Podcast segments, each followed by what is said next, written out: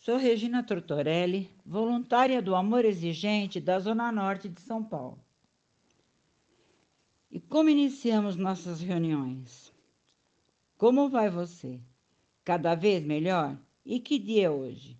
O primeiro dia da minha nova vida. Tenho três filhos e dois deles se envolveram com as drogas. O médico que cuidava de nossa filha mais velha indicou para participarmos das reuniões do Amor Exigente. Comecei a procurar grupos e fiquei sabendo que estavam abrindo na Zona Norte, em Santana. Começamos, eu e meu marido Miguel, a frequentar as reuniões. Eu era a única mãe de uma mulher que usava drogas. Só tinham mães frequentando, pais só o Miguel e o pai do Rodrigo, o nosso segundo vice-presidente. Quase não fiquei no grupo. A cada partilha eu chorava muito.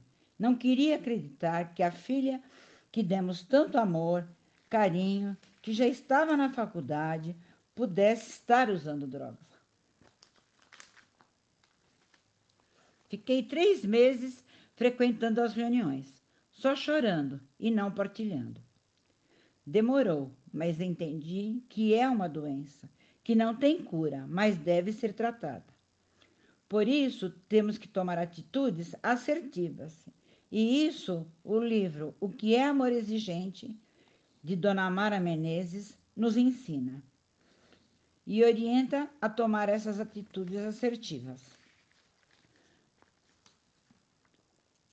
Nós temos que mudar e ter atitudes assertivas para nós ficarmos bem.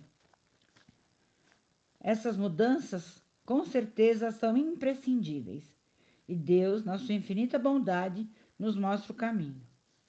Minha filha continuava no uso. Quando descobri que meu filho, que era o mais novo, estava usando.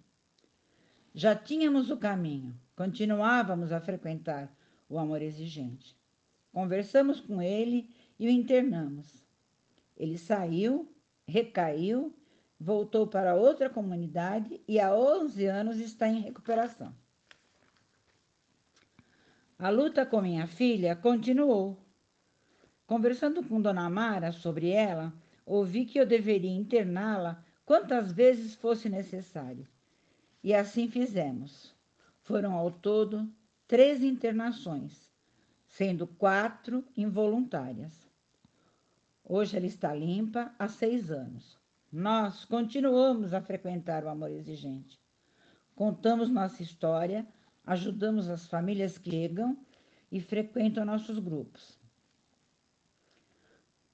Damos nosso testemunho e afirmamos: amor exigente dá certo.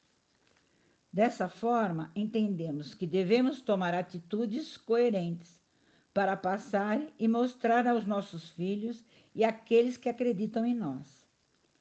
Desta forma, devemos nos posicionar de forma a não fazer coisas que desaprovamos e nos portar dentro de nossos princípios, que é o que aprovamos.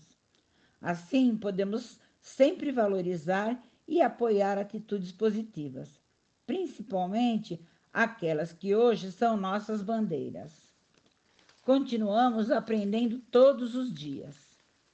Força, fé e alegria.